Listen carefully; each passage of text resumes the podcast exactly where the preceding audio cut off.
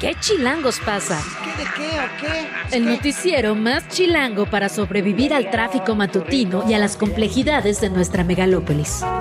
Conducido por Luisa Cantú y Luciana Weiner. ¿Qué chilangos pasa? La información necesaria para amanecer, sobrevivir y disfrutar en la capital del país. Queremos que ustedes gocen. Música para bailar, señor. Aquí comenzamos.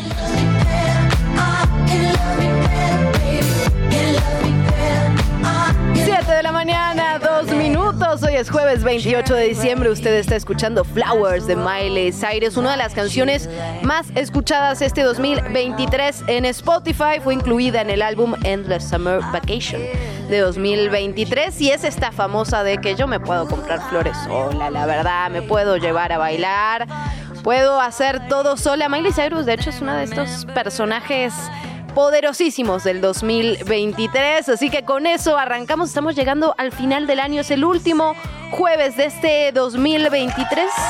Eso sí, la verdad. Sí, un aplauso para todos. sí, sí nos merecemos un aplauso, la verdad.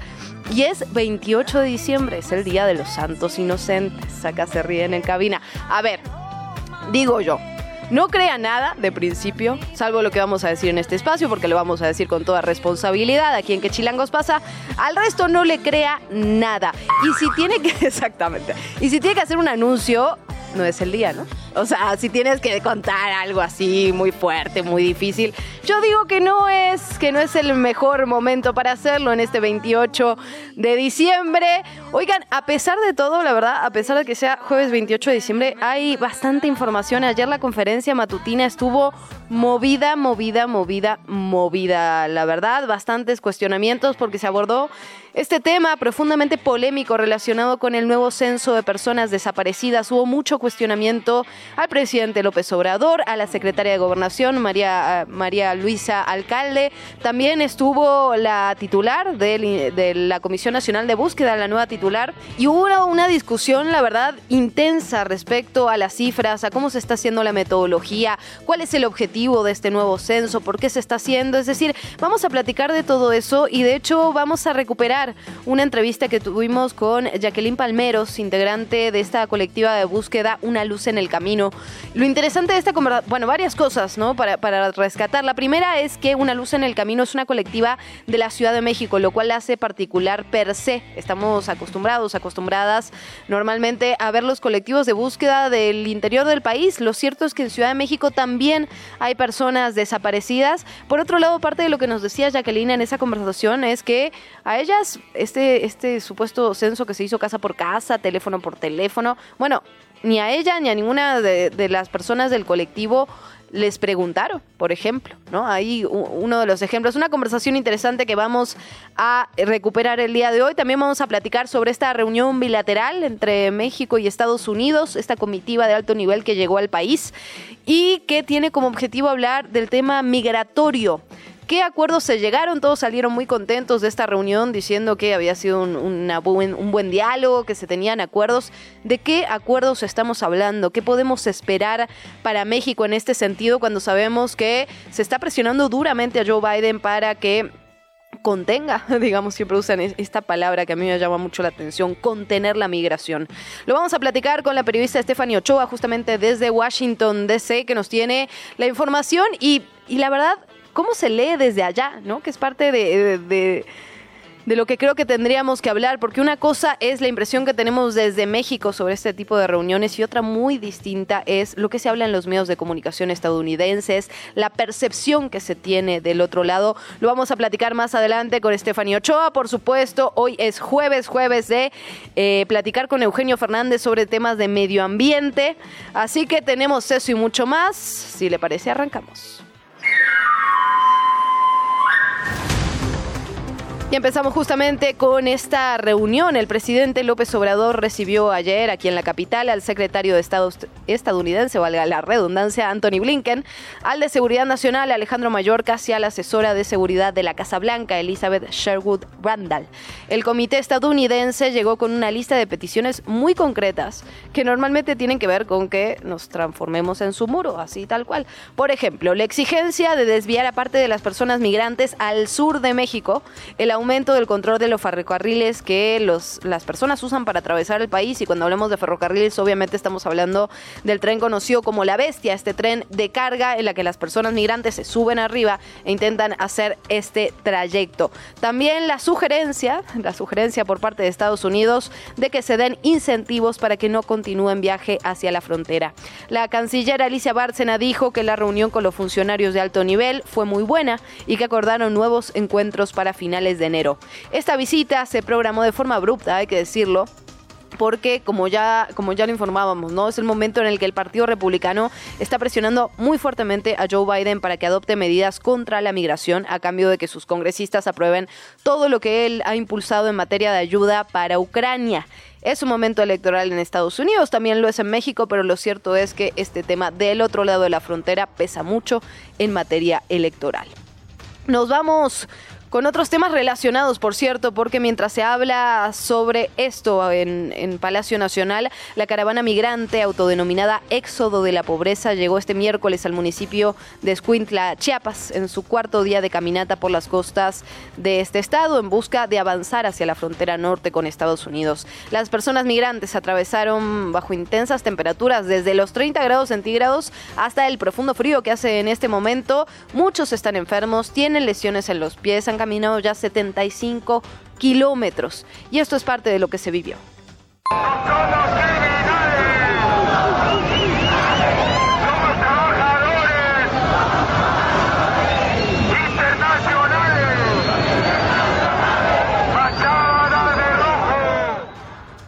Bueno, ayer brigadas de la sociedad civil se instalaron justamente en el Parque Central de Escuintla, donde los integrantes de la caravana están descansando. Les brindaron asistencia médica, curaciones y así está la situación en ese lugar del país en materia de migración. Por otra parte, también lo platicábamos hace unos instantes ayer en la conferencia matutina del presidente López Obrador. Estuvo presente la secretaria de Gobernación Luisa María Alcalde, el jefe de gobierno Martí Batres y Teresa Lupe Reyes, que es la nueva titular de la Comisión Nacional de Búsqueda y se habló sobre esta estrategia nacional de búsqueda generalizada. A ver, tanto la secretaria como el presidente López Obrador dijeron no estamos borrando a nadie. Ahora bien, hay muchísimas dudas con respecto a este nuevo censo de personas desaparecidas. Escuchamos primero lo que dijo el presidente. No se está borrando ni a ellos, a ninguno. Porque, a ver, ¿cómo podríamos hablar de una transformación, de un cambio, si mentimos, si manipulamos información, si maquillamos cifras? Además, cuando se trata de seres humanos desaparecidos, pues se trata del dolor de familiares que andan buscando a sus seres queridos. Se volvió también sobre estos cinco tipos de estrategia de búsqueda que existen en este protocolo. El primero tiene que ver con la búsqueda inmediata, el segundo con la búsqueda individualizada, el tercero con la búsqueda por patrones y el cuarto es la búsqueda generalizada. Por último, la familia, cuando debe buscarse a la familia de una persona presuntamente desaparecida, se tiene que buscar, digamos, a los familiares, a las personas cercanas para recabar más información.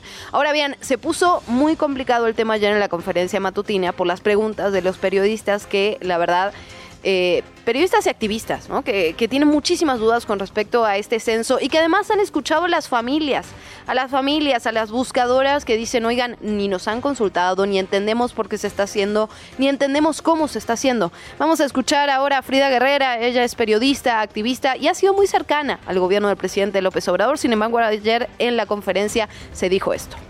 ¿Por qué no se transparenta eh, eh, eh, exactamente esas organizaciones? Presidente, hay organismos como el Centro PRO que han venido trabajando el tema y que han gritado y que han levantado la voz contra esos expresidentes, igual que lo siguen haciendo. ¿Por qué señalarlos o por qué encasillarlos? El hecho de que yo venga a plantearle esto ahorita no es porque sea su detractora, ni es porque venga, porque son tiempos electorales. No había podido venir, no había tenido acceso.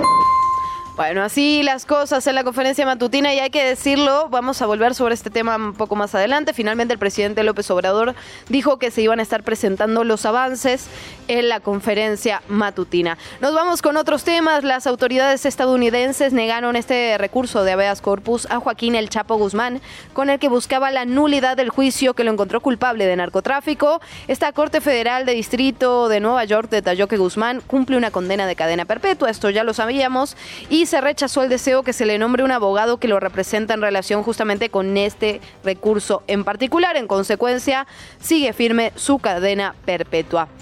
En otras cosas, temas capitalinos, temas de movilidad, vienen más intervenciones en el metro de la CMX. El jefe de gobierno Martí Batres anunció que las obras de renivelación y alineación en un tramo elevado de la línea B del metro van a empezar el próximo 18 de enero de 2024. Esta es la que va de Ciudad Azteca hasta Buenavista. Ahora bien, va a ser una intervención que se va a hacer en cuatro estaciones: San Lázaro, Ricardo Flores Magón, Romero Rubio y Oceanía.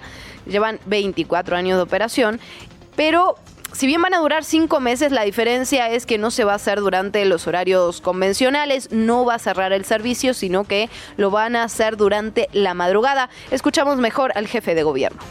En la línea B también vamos a hacer obras de renivelación. Un tramo elevado que tiene 24 años de estar laborando, de estarse utilizando y requiere de ciertas obras de renivelación. Estas obras de renivelación que se van a hacer en la línea B del metro nos van a permitir elevar la velocidad, pasar en un fragmento que ahorita voy a comentar de 35 kilómetros por hora a 65 kilómetros por hora. Bueno, estábamos esperando el anuncio de los precandidatos a diputaciones federales. Sin embargo, el líder de Morena, Mario Delgado, anunció que se pospuso esta fecha. Recordemos que estamos hablando de ocho entidades. Baja California, Campeche, Chiapas, Colima, Guanajuato, Hidalgo, Morelos y Tabasco. Se publicó también un comunicado en redes sociales en donde se explica que la Comisión Nacional de Elecciones de Morena fue la que tomó esta decisión de posponer el anuncio hasta nueva fecha.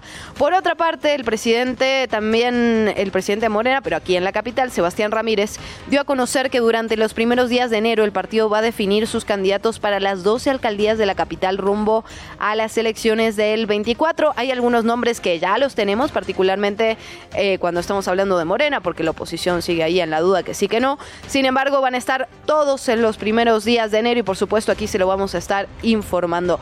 Y mm, en otro de los temas importantes, importantes de ayer, fue lo que ocurrió en torno al caso de Tezcaltitlán. Ayer hubo una conferencia de prensa. Ahí el titular de la Fiscalía General del Estado de México, José Luis Cervantes Martínez, informó que hay actualizaciones de este caso. Recordemos, fue el 8 de diciembre en Tezcaltitlán. Ahí pobladores se enfrentaron directamente al crimen organizado, hartos, hartos de la impunidad, hartos de las extorsiones. Hubo un saldo de 14 personas muertas y lo que se dijo ayer es que hasta este momento se confirmaron las 14 personas que están desaparecidas, entre ellas hay cuatro menores de edad y también se dijo que después de las investigaciones se llegó a la, a la conclusión de que los pobladores actuaron en legítima defensa y que no se va a ejercer acción penal en contra de ellos pero hay 14 personas desaparecidas, entonces le pide a la población que ayuden con la información. Escuchamos al fiscal.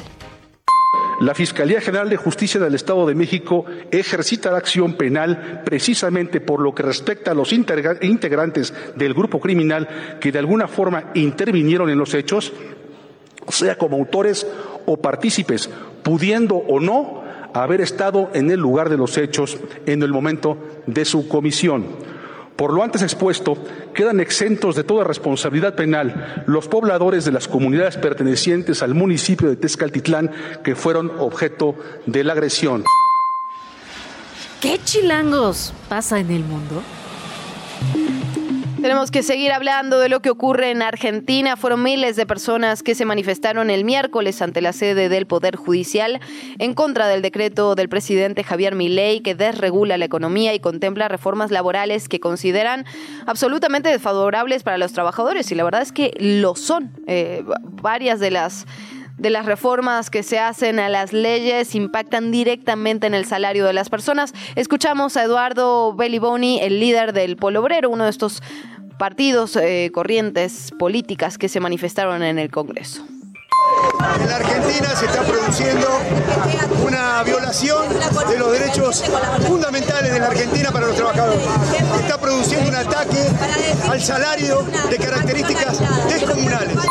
Bueno, pero hay que decirlo, por otra parte, se implementó también un protocolo absolutamente brutal en materia de manifestaciones que criminaliza las movilizaciones. Vamos a escuchar ahora a Manuel Adorni, que es el portavoz presidencial y que habló de esta, digamos, prohibición de bloquear las calles.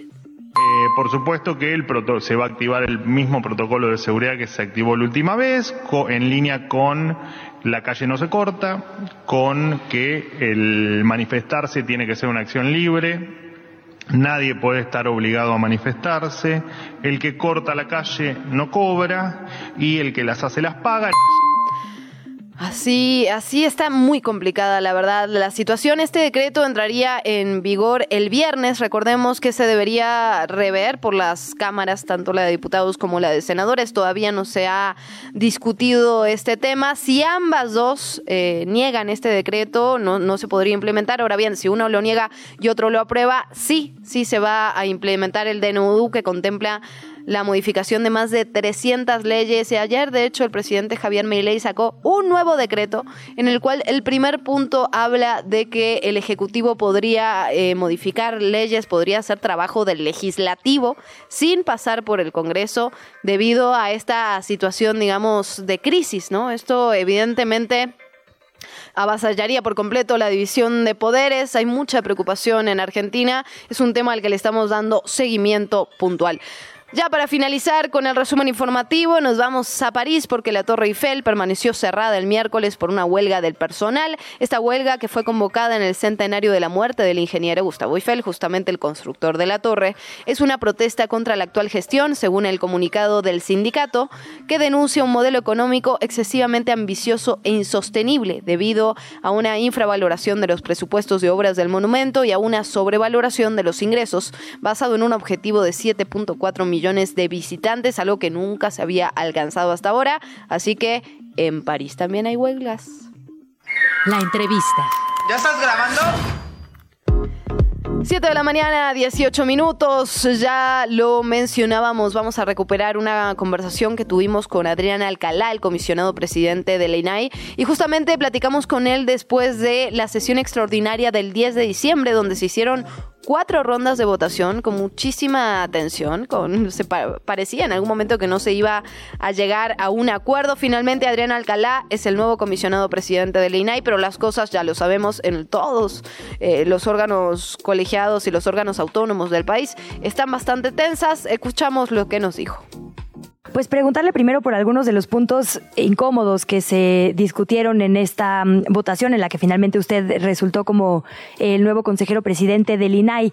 Se habló de la necesidad de que justo se llegue a las discusiones futuras que habrá sobre este instituto con la mayor ética, digamos, ¿no? Con la frente en alto. Y para ello se tiene que investigar forzosamente el, eh, el actuar, digamos, de eh, Oscar Guerra Ford y de Rosendo Evni Monterrey Chepov, es decir, estos excomisionados, exsecretarios que usaron tarjetas pues en bares, digamos, o, para uso personal.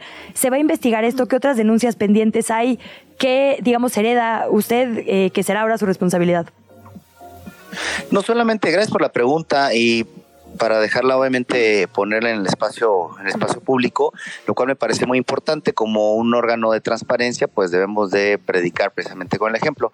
No solamente las denuncias estas a las que has referido, eh, sino cualquier denuncia que se presente o que esté en curso en el órgano interno de control deben de ser investigadas hasta el final.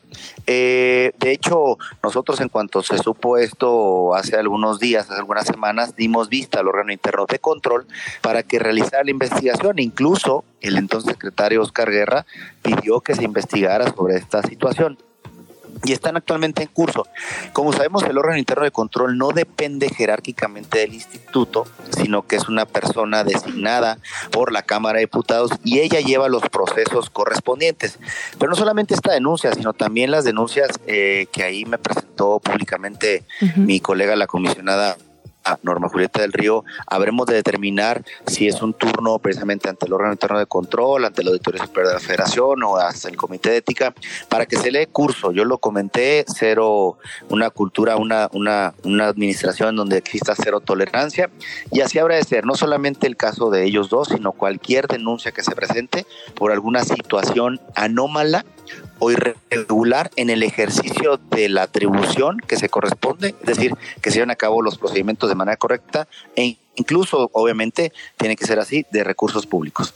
Comisionado, déjeme preguntarle por la situación al interior del instituto. Estamos viendo, y seguramente lo, ha seguido usted también, lo que está ocurriendo en el Tribunal Electoral, esta crisis interna que se está viviendo. Preguntarle cómo está el INAI en ese sentido. Fueron cuatro rondas de votación justamente para la elección del nuevo comisionado presidente, donde usted salió electo. ¿Cómo están las cosas al interior en un momento en el que el INAI está en el eje de la discusión pública, justamente relacionado con todo lo que ha ocurrido con el Ejecutivo Federal?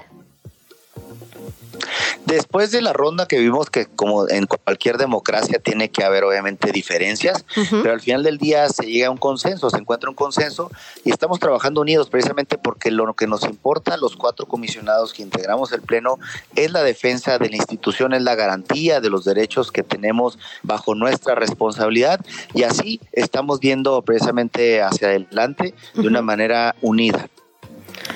¿Qué posicionamiento tendrán? Eh, apenas el presidente anunció o reiteró, digamos, esta postura sobre la desaparición de los órganos autónomos. Sabemos que obviamente hay que revisar qué diga el dictamen, en qué términos sea, digamos, la discusión, pero ¿han tenido algún acercamiento? ¿Tendrán una postura pública? ¿Llamarán un parlamento abierto? Es decir, ¿cómo será la ruta también jurídica del propio instituto? Pues eh, primero ahorita estamos buscando obviamente un acercamiento con el titular del Ejecutivo Federal. No compartimos obviamente la opinión del, señor presidente, no la compartimos. Nos preocupa precisamente que se pretenda dinamitar al instituto porque sería, ello equivaldría a que la gente no tuviera derecho a preguntar, no tuviera derecho a cuestionar y no tuviera quien le garantizara este derecho. Pasar esas funciones a un ente como la Secretaría de la Función Pública, pues únicamente estaría limitado, habría un retroceso de casi 20 años en donde eh, solamente los entes públicos, existe un órgano garante regulador de las actuaciones precisamente del Poder Ejecutivo Federal, pero los demás poderes, sindicatos y comisos que no tienen estructura, fondos públicos que no tienen estructura y que ejercen recurso público también están inmersos en ello. Pero adicionalmente, eh, entre otras las cuestiones, sería eh, atentar contra tratados internacionales como el TEMEC, en donde se establece un capítulo de protección de datos personales. El INAI es el garante en materia de protección de datos personales a nivel nacional, en el ámbito privado y obviamente también en el ámbito federal. Eso pues atentaría contra esa situación. Eh, por supuesto que vamos a esperar con prudencia que llegue precisamente la, la iniciativa, conocerla, pedirle diálogo a los senadores, eh, tomando en cuenta precisamente lo que comentó hace un par de días la senadora presidenta, un ejercicio de parlamento abierto en donde se escuchen todas las voces, se, existe, se escuche la utilidad social que tiene el INAI. El INAI, contrario a lo que se sostiene, eh, no combate la corrupción. Esa no es la función del INAI. El INAI visibiliza las actuaciones públicas para que a partir de ellas ya se inicien investigaciones, procesos correspondientes, como el caso de la primera pregunta que, usted me, ustedes me hacían, es decir, llegar hasta la eventual eh, sanción, si es que es el caso. Pero lo que hace el INAI es solamente, es a partir de peticiones de información, es precisamente visibilizar la cosa pública. Pero adicional, si me lo permiten rápidamente, el INAI ha servido para transformar la, la realidad de muchas personas, de muchas comunidades, porque a través del ejercicio del derecho a acceso a la información eh, transforman su entorno. Recuerdo un asunto aquí en la Ciudad de México en donde por muchos años una persona tenía escombro afuera de su casa y obviamente era molesto, contaminación visual, ambiental y fue una de las jornadas de socialización. Pudo hacer una petición de información. Cuando tuvo la información realizó otro trámite este, precisamente y logró precisamente que se le retirara el escombro. Y así, por ejemplo, alguna de las personas que nos está escuchando que está próximo a jubilarse o ya está jubilado, pero siente que su pensión no es la correcta o estima que no es la correcta, o incluso puede pedir precisamente cuáles son las semanas cotizadas, cuáles son las semanas que están cotizadas para recibir una pensión digna. Recordar que nuestros adultos mayores lamentablemente viven en una situación de vulnerabilidad y hay que estar precisamente pues poniendo el ojo de atención o el ojo eh, en lo que están haciendo nuestros adultos mayores, cómo se le están cumpliendo las pensiones y el ejercicio del derecho de acceso a la información es una vía precisamente para lograr una, eh, una pensión digna. Comisionado, desde el periodismo, digamos, el, INAI ha sido un gran aliado justamente en investigaciones. Creo que de este lado tenemos muy claro la importancia de este instituto. Ahora bien, también es cierto que es perfectible y que ha habido muchas, eh, digamos, muchos errores a lo largo de los años. Preguntarle en ese sentido si usted impulsará algún tipo de cambio específico dentro del instituto, cómo ve la situación, qué tipo de cosas cree que hay que mejorar. Todos los procesos en una institución pública son perfectibles con el paso del tiempo. En ese sentido, este, pues por supuesto yo lo propuse en estos 100 días para escuchar todas las voces, el Consejo Consultivo del INAI, que es un órgano ciudadano, que son hombres y mujeres que prestan su servicio de manera honorífica. Nos han hecho una serie de, de exposiciones que desde su visión se tienen que impactar en INAI.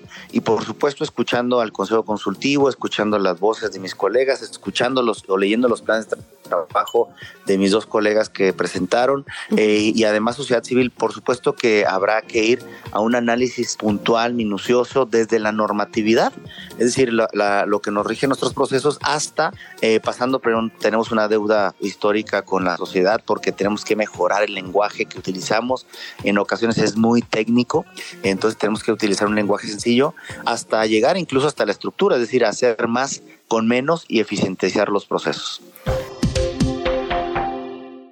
La entrevista. Momento de hablar de este nuevo censo de personas desaparecidas. Decíamos que ayer se armó una discusión interesante en la conferencia matutina del presidente López Obrador y se le cuestionó a las autoridades sobre todo el tema de varios temas centrales. El primero, el tema de las cifras. ¿De cuántas personas estamos hablando si es que los 110 mil de los que ya teníamos el registro no están bien contabilizados? Por otra parte, ¿cuál es la metodología de este nuevo censo que se está utilizando? Y por último, ¿cuál es el objetivo de este nuevo censo? Vamos a escuchar lo que respondió ayer en la conferencia matutina Teresa Reyes Agabún, que es la nueva titular de la Comisión Nacional de Búsqueda. En términos de lo que se está presentando la vez pasada y el día de hoy, que es la búsqueda generalizada, uno de los cinco procedimientos, y en términos de lo que hemos estado trabajando, podríamos decir que eh, conforme a la, al dato de 110 mil que había en, en esos momentos, Hemos localizado 16 mil y seguimos buscando 92 mil aproximadamente, con diferentes niveles de aproximación, convocando a la población a que participe, a que nos ayude a seguir coordinando institucionalmente eh, todo lo que se pueda para localizar y para encontrar indicios y eh, en ese sentido estamos trabajando de manera segmentada el registro para atenderlo de manera especial cada franja. Hola, buenos días. Muchas gracias por espacio.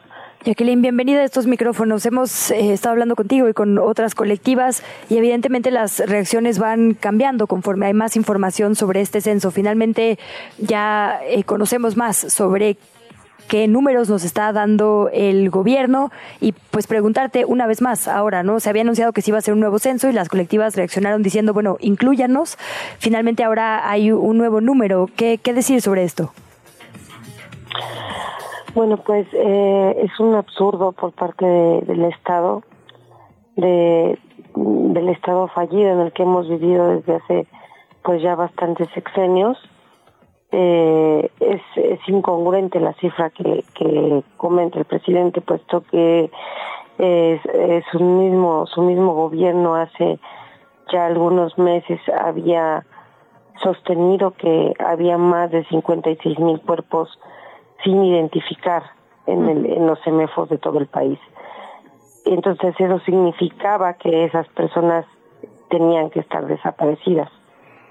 Nos han comentado que, que muy probablemente pertenezcan a gente migrante, pero también es, es este absurdo que haya 56 mil migrantes desaparecidos en el país, que han cruzado el país y que esos cuerpos pertenezcan a los migrantes eh, ¿quién mejor que nosotras las madres que hemos tenido que sobrevivir con, con la indolencia por parte de, de del Estado y de, y de la y del sistema, ¿no?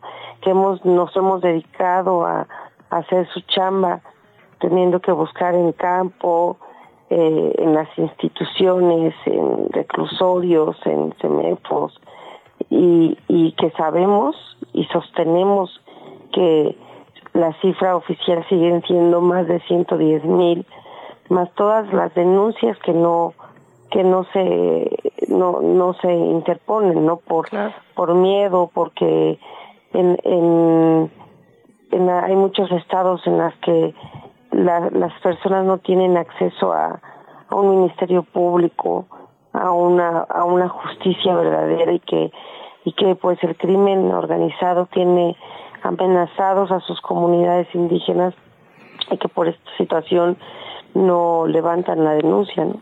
Jacqueline, ¿las autoridades se han comunicado contigo, con tu colectiva, con tus compañeras? Es decir, ¿han buscado este acercamiento que tanto se ha exigido por parte de la sociedad civil? No, jamás. Es totalmente mentira que digan que hayan pasado casa por casa. ¿A ti no te censaron? No, eso jamás pasó. Yo creo que a, a nadie, ¿no? O sea, no creo que hayan pasado casa por casa totalmente. En el, el colectivo abraza casi 40 familias, de las cuales a ninguna fueron a ninguna casa tocar. Entonces, pues es lamentable la mentira que siga sosteniendo esta mentira el presidente. Qué brutal. Hay algunas colectivas que han eh, dicho en redes sociales, sobre todo en las últimas horas, que justo ya no encuentran los nombres. Cuéntanos un poco sobre el acceso que tienen o no a este censo. ¿Pueden ustedes cotejar la información? Es decir, una persona que está en búsqueda puede buscar el registro del nombre de la persona. Sí, tenemos acceso a, una, a, un registro por parte de la Comisión de Búsqueda, donde nos hemos dado cuenta lamentablemente que anteriormente, sobre, sobre todo pasa en casos de larga data, que anteriormente sí aparecían en el registro y ahora ya no aparecen, ¿no? Lo rasuraron. No sabemos el motivo por qué ahora ya no están. Y casos en teoría nuevos, no sé, de año y medio, un año, meses o dos años, eh, pues tampoco, tampoco aparecen, ¿no? Eh, hasta ahora en el, en el registro aparecen 93 mil personas en el registro de la comisión, pero pues hemos hecho este ejercicio, muchos colectivos, de buscar a todos los que tenemos, cada quien en el colectivo, y más de la mitad no aparecen en la lista. Jacqueline, déjame preguntarte, ¿tú sientes que ha cambiado la narrativa de las autoridades? Al principio del sexenio eh, estuvieron, digamos, trabajando un poco más cercano, al menos esa es mi sensación, ya me dirás cómo lo sientes tú, pero a los colectivos y a las colectivas que están en búsqueda, ¿crees que cambió o ha sido siempre igual? Eh, nosotros siempre hemos este, resentido esa negativa, mm. esa indolencia por parte de del gobierno mexicano en todos los estados. Eh, sostenemos firmemente que todo esto trae un trasfondo, eh, sin miedo a equivocarnos, por algo se está manejando esta cifra de 12.377 personas desaparecidas. Eh, pensamos que el gobierno quiere disminuir todavía aún más los pseudoapoyos que que les dan algunas familias buscadoras para los traslados, para poder seguir buscando a sus seres queridos y también que puede ser que quieran este, este desaparecer las las comisiones estatales, ¿no?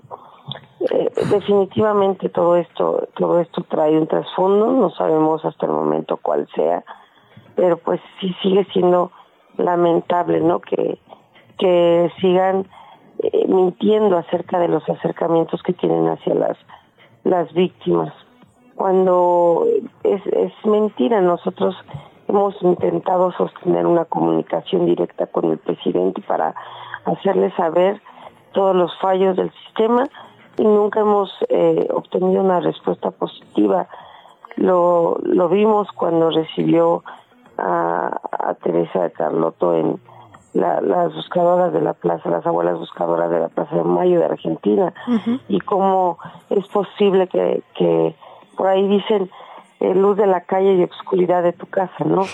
Nunca, nunca ha tenido este acercamiento con nosotras.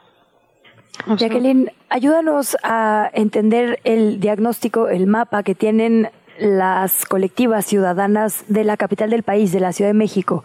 Eh, justo platicamos la vez pasada después de una jornada de búsqueda en el Ajusco. Cuéntanos un poco sobre lo que ustedes han visto con estos años de muy desafortunada experiencia de búsqueda aquí en la ciudad.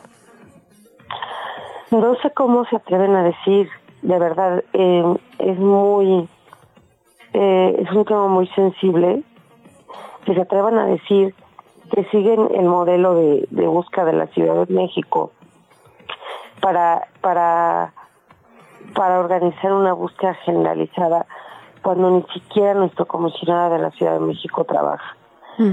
Hace, no se recuerdan que hace algunos meses atrás se solicitó la renuncia del fiscal May Gómez Jiménez por la incompetencia y la indolencia que tiene para, para tratar a las familias de desaparecidos. Sí fuimos ignorados totalmente por la fiscal, eh, eh, no hemos sido escuchados y pues bueno, se ha venido eh, manejando una manera de trabajar por parte de la Comisión de Búsqueda de la Ciudad de México, nepotista, no hay transparencia, no, no hay un trabajo efectivo, existe una inoperatividad por parte del, del gobierno de la Ciudad de México eh, nos siguen ignorando tristemente como si no eh, desacreditando el trabajo que hacen las familias buscadoras aquí. Y pues pues todo todo está mal en realidad no tanto en la Ciudad de México como en los estados. Las familias como les comento siguen haciendo la chama de la ciudad de, de, las de las, autoridades, y, y pues aparte pues eh, eh, nuestro trabajo es como si no valiera, ¿no? Cuando nosotras somos quienes las acercamos todo para que ellos sigan investigando. Jacqueline, agradecerte como siempre tu tiempo, de verdad, muchísimas gracias por platicar con nosotras. Eh, ya para cerrar, recuérdanos a quién estamos buscando, cuéntanos un poco a quién buscas, Jacqueline, para aprovechar los micrófonos y que la información llegue a más personas. Eh, bueno, yo busco a mi hija, Yael Monserrat Uribe Palmeros, desaparecida el 24 de julio del 2020 a la edad de 21 años, en Eje 5 y La Viga. Pues Jacqueline, un abrazo solidario y hasta encontrarles. Hasta encontrarles, muchas gracias. Pasen buen día. Buenos días. Te invitamos a seguir la conversación en redes sociales. Nos encuentras en TikTok, Instagram y Facebook como arroba que chilangos pasa. Y en Twitter desde la cuenta de Chilango, arroba chilango.com. 7 de la mañana, 44 minutos, momento de enlazarnos hasta Estados Unidos, hasta Washington DC, con la periodista Stephanie Ochoa, para platicar un poco sobre esta reunión bilateral y sobre todo cuál es la percepción del otro lado de la frontera. Desde México tenemos, digamos, una lectura eh, sobre este tipo de reuniones, sobre este tipo de acuerdos. Nos llega cierto tipo de información, pero en Estados Unidos la lectura es otra. Stephanie, ¿cómo estás? Qué alegría de verdad saludarte y gracias por tomarnos la llamada en 28 de diciembre, oye. Luciana, no, un gusto para mí poder compartir con ustedes esta información. Bueno, sí, estamos en plenas Navidades, pero la información no para y mucho menos cuando toca hablar de, migración, que es algo que independientemente del día, la hora, continúa siendo uno de los temas centrales, no solamente para la oposición aquí en Estados Unidos y para de alguna manera encarar a la administración del presidente Biden, sino también, por supuesto, para la propia, el propio gobierno de Joe Biden que no ha encontrado la solución a una situación que está escalando a niveles no antes vistos hasta el año fiscal 2023 que terminó en septiembre pasado. 2.5 millones de migrantes fueron detenidos o procesados en la frontera con México y esto nos habla de una dimensión que no se había visto en años recientes. Ahora, no solamente tenemos la situación per se en la frontera, sino también lo que están haciendo algunos gobernadores, como en el caso específico de Greg Abbott en Texas, enviando autobuses e incluso aviones privados llenos de migrantes a distintas ciudades, ciudades que se consideran santuarios para los migrantes, pero que de alguna manera les ha explotado en la cara la dimensión de la situación. Tal es el caso de Nueva York, que solamente en este año recibió 161 mil migrantes. Ya el propio alcalde de la ciudad de Manhattan, Eric Adams, dijo no pueden más con esta cantidad de personas, porque además no solamente es el recibirlos, sino el proceso de asilo para muchos migrantes, por ejemplo, tarda hasta 180 días, 180 días en los que las personas no pueden conseguir un permiso de trabajo. Entonces, eso representa dinero para darles alojamiento, alimentos, eh, poner alguna actividad para que la gente tenga algo que hacer al paso de esos 180 días, que no son pocos, eh, Luciana. En efecto, Stephanie, tú tienes una lectura muy, muy fina sobre lo que está ocurriendo en materia política ya en Estados Unidos, sobre todo cuando estamos pensando en las elecciones en 2024.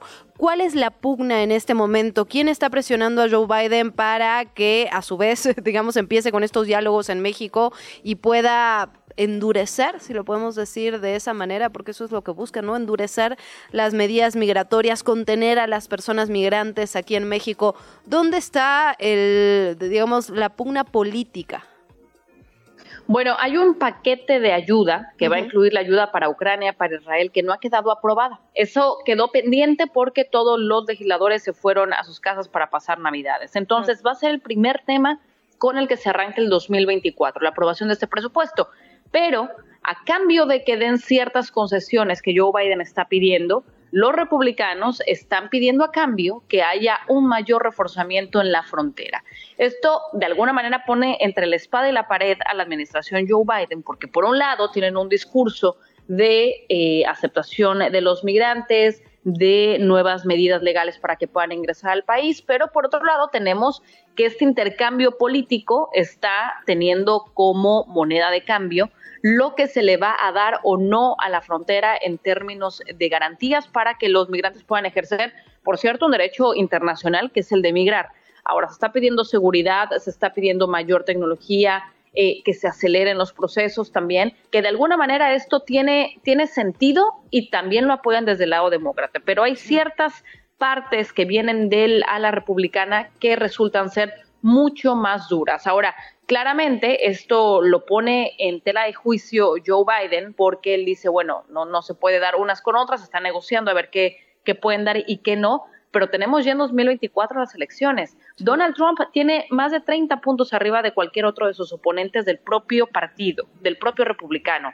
Y sobre Joe Biden, bueno, es una diferencia abismal, entendiendo que Joe Biden no llega en el 40% de la aprobación a esta fecha en su gobierno en el país. La gente no lo valora como un buen gobierno. Entonces, el hecho de que Joe Biden esté en este momento tan crítico respondiendo de esta manera, pues claramente lo hace eh, poniendo de frente lo que va a ser su candidatura para la reelección, que hay muchos analistas que ya dicen eso es prácticamente imposible porque Donald Trump está jugando no solamente las mismas cartas, sino ahora con mucho más apoyo y con una retórica antimigrante que ha sido durísima, lo, lo hemos escuchado en los últimos días, incluso diciendo que nosotros, los migrantes, venimos a contaminar la sangre de este país. Y justo con acciones que no le afectan de ninguna manera, a pesar de los juicios que se han abierto, de todas las pruebas que se han presentado en diferentes delitos, incluso electorales, pues al parecer esto, en lugar de hacer que la gente dude sobre el apoyo a Donald Trump, parecería todo lo contrario, ¿no? Que exacerba esta figura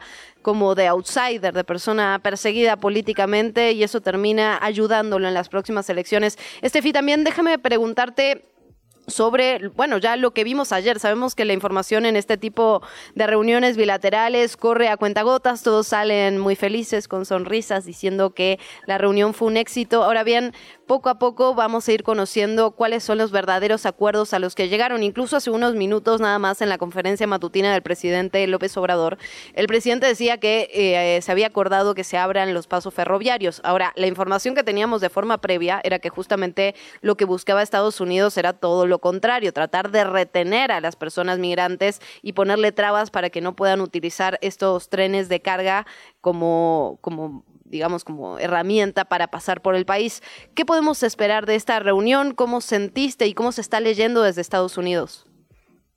Bueno, eh, Luciana, yo creo que es esperable que el presidente de México esté hablando en el sentido de lo que les va a beneficiar a el gobierno mexicano, pero justamente ayer yo hablaba con la directora de Agenda Migrante, Unice Rendón, y ella me decía, aquí lo preocupante es ver qué está poniendo en eh, consideración Estados Unidos. Vamos a ver si Estados Unidos no propuso que se reinstaure el programa Quédate en México. Vamos a ver si Estados Unidos no está pidiendo que se refuerce con seguridad y Guardia Nacional la Guardia Sur, la frontera sur de México. y vamos a ver también qué otras condiciones pone, porque el cortar estos cruces ferroviarios entre las naciones es un golpe económico durísimo para México, también para Estados Unidos, pero para México es importantísimo. Y las condiciones que puede estar poniendo Estados Unidos a México pueden ser bastante, bastante importantes, sobre todo porque México ahora se está encargando de ser la cabeza de este movimiento de búsqueda de una solución migrante que representa toda la región, Centroamérica y Sudamérica. Y vemos que Estados Unidos, aunque ya negoció ciertos acuerdos con Venezuela, esto sigue sin ser suficiente para frenar esta cantidad de gente que está viniendo desde ese país hacia los Estados Unidos, que por cierto es la población que más creció en cuanto a migrantes que llegaron a este país en el último año. Entonces, hay que esperar a ver qué es lo que dice Estados Unidos, que normalmente es menos tibio cuando mm. habla de lo que se le pidió y de lo que consiguió cuando fue a México. Toda la razón en ese punto, Stephanie. Nos quedan dos minutitos, solo te quería preguntar, una cosa es la lectura que se hace por parte de las autoridades y otra cosa es la población. ¿Qué sensación tienes sobre la lectura que hace la población estadounidense de las personas migrantes? ¿Están de acuerdo en reforzar estas medidas restrictivas? Bueno, la gente, eh, todo depende de en qué estado se pregunte, mm. pero a rasgos generales, la gente está de acuerdo con que haya caminos legales para que la gente pueda llegar a este país sin necesidad de tener que pasar no solamente por los peligros eh, de vida que enfrentan en la frontera sur de Estados Unidos, sino también para que las condiciones en que llegue les permita realmente insertarse en la sociedad, trabajar, eh, pagar impuestos, entregar pues todos estos recursos como mano de obra que, que tienen. Pero también, por ejemplo, en el caso de los jóvenes Dreamers, la gente está de acuerdo en que se, haya, se haga una reforma legislativa, una reforma de migración que permita que se les reconozca que se reconozca el valor de los migrantes en este país, que a veces se nos olvida, pero mientras no esté en un papel escrito y aprobado por los eh, gobiernos y autoridades del país, queda siendo invisibilizado como ha pasado en las últimas décadas y años. Entonces, la gente está de acuerdo con que haya reformas, que se controle la frontera, sí, pero eso no implica la criminalización de los migrantes que no están haciendo otra cosa más que intentar huir de las situaciones espantosas que están viviendo en sus naciones. En efecto, violencia, violencia sobre todo, pero también una profunda pobreza, el éxodo de, la pobreza autodenominada esta nueva caravana que sale desde Chiapas. Estefanía Ochoa, de verdad, muchísimas gracias por tomarnos la llamada, por darnos luz sobre este tema que muchas veces se nos pierden los detalles cuando hablamos de la relación bilateral entre México y Estados Unidos. ¿Dónde te seguimos? ¿Dónde te leemos? ¿Dónde te escuchamos? Cuéntanos. Bueno, Luciana, en Twitter, Steffi Ochoa y en Instagram, stephanie.ochoa.orozco. Ahí estamos en las redes sociales. Yo te agradezco y tenemos en la lupa ese tema. En la lupa lo seguimos de cerca. Gracias, Stephanie. Un abrazo. Buen día. ¿Qué chilangos pasa? Regresamos. La mañanera. Quieren prohibirla, imagínense. Son las 7 de la mañana, 58 minutos. Nos vamos hasta la conferencia matutina del presidente López Obrador, que informó que hoy en la tarde viajará hacia Acapulco y que hasta ahora se han apoyado 270 mil hogares tras el huracán Otis. Por otra parte, mandó una felicitación a la gente de Coyuca y de Acapulco por trabajar con entusiasmo en la rehabilitación de sus hogares. Hablamos ya también de lo que dijo en relación a la reunión con el Comité de Estados Unidos y esto que decía Stephanie Ochoa es muy importante. Normalmente Estados Unidos es menos es menos precavida cuando da sus anuncios sobre lo que se platica en materia de relación bilateral, así que en los próximos días seguramente tendremos más información. Sin embargo, el presidente López Obrador obviamente resaltó la parte positiva para México, dijo que eh, en los temas de conversación fueron la cooperación para el desarrollo, la migración, que casi no se tocó el tema del fentanilo, y que referente al económico se habló sobre las inversiones en México y en la frontera, y dijo que Estados Unidos es el principal socio comercial de México y viceversa, que somos importantes también para Estados Unidos.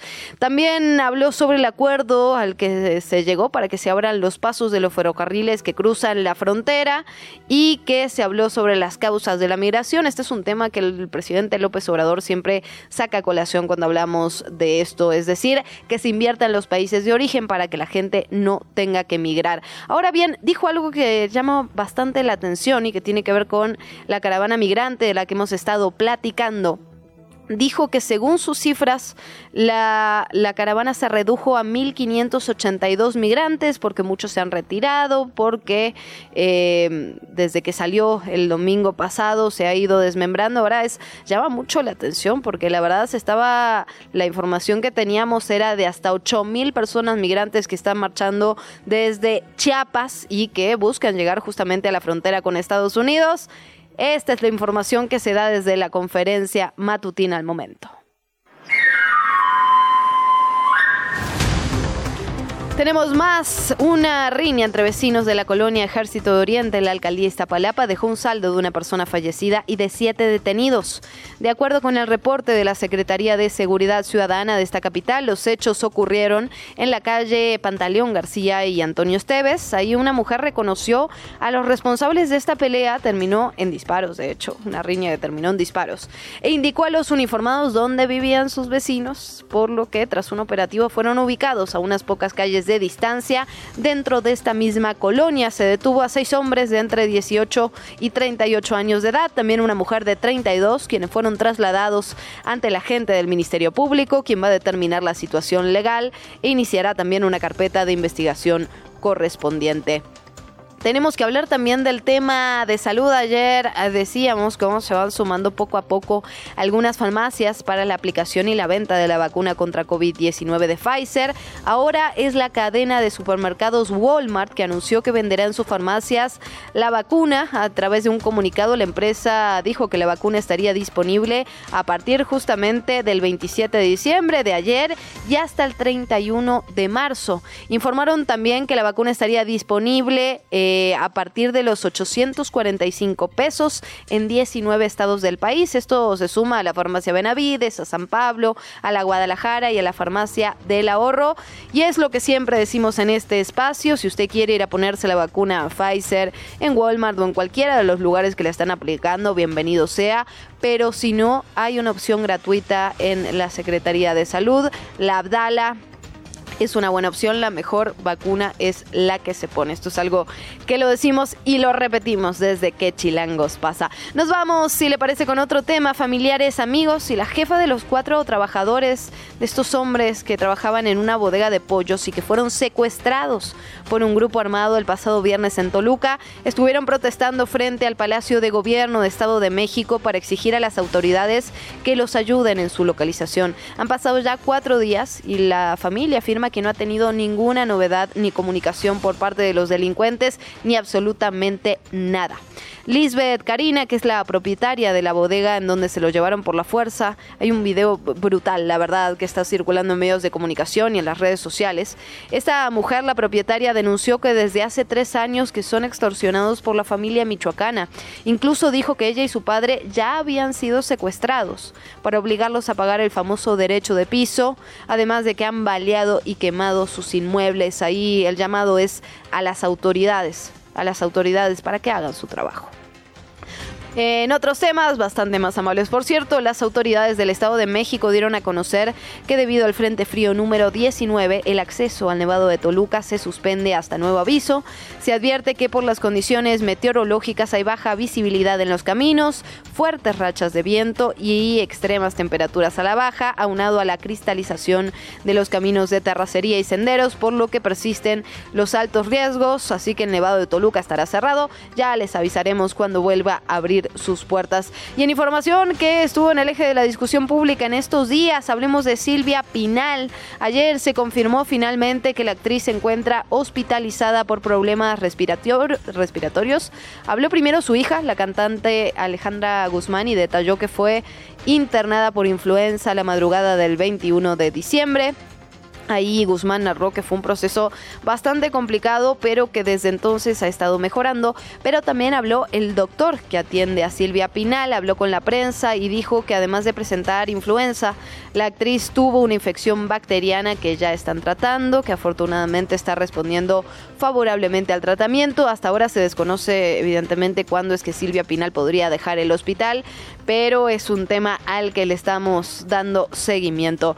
Por otra parte, y en otros, en otros asuntos, en otros ritmos y en otros temas, le comento que durante su conferencia matutina de ayer, el presidente López Obrador recordó que está por publicar su nuevo libro que tratará de algunas experiencias de su vida política indicó que será el próximo 2 de enero que entregará el manuscrito original que consta de 20 capítulos y aseguró que en estos días eh, ya lo está terminando. El presidente, a ver, no reveló el título, pero sí adelantó que narrará acontecimientos de los últimos tres años de su sexenio y que tendrá una extensión de entre 800 y 900 páginas. La entrevista. ¿Ya estás grabando? Son las 8 de la mañana con 5 minutos. Nos parecía interesante recuperar esta conversación que tuvimos con el periodista John Gibler, que publicó un reportaje muy extenso en Quinto Elemento Lab denominado La instrucción, cómo el gobierno dinamitó la investigación del caso Ayotzinapa. Y esto justamente en relación al tema que hemos estado platicando, este nuevo censo de personas desaparecidas y estos compromisos que se han estado resquebrajando por parte del gobierno federal con los familiares de personas desaparecidas, con madres y padres de los 43 estudiantes de Ayotzinapa y de cómo un tema que había sido central, la verdad, no solo en la campaña, ¿eh? no solo en la campaña del presidente López Obrador, sino durante los primeros años de gobierno. Se vieron muchísimos avances durante los primeros años del sexenio y sin embargo, en algún momento esto se resquebrajó, se rompió de tajo y por, por todo lo que hemos estado platicando está profundamente relacionado con el tema de el ejército, de cómo cuando se llega a la responsabilidad que tuvo el ejército en el caso de los 43, ahí se llega hasta un tope. Vamos a escuchar lo que platicamos con John Gibler, este periodista, la verdad muy responsable, muy muy profundo sobre el reportaje que publicó en Quinto Elemento Lab. Como ya le habíamos adelantado al principio de este noticiero, vamos a platicar con el periodista John Gibler. Él publicó el 26 de septiembre un texto en quintoelementolab.org titulado La instrucción, cómo el gobierno dinamitó la investigación del caso Ayotzinapa. Y la verdad es que es un texto que si usted no sabe nada del caso, leyéndolo se puede enterar de todo. Y si sabe todo del caso, de cualquier forma va a encontrar información interesantísima.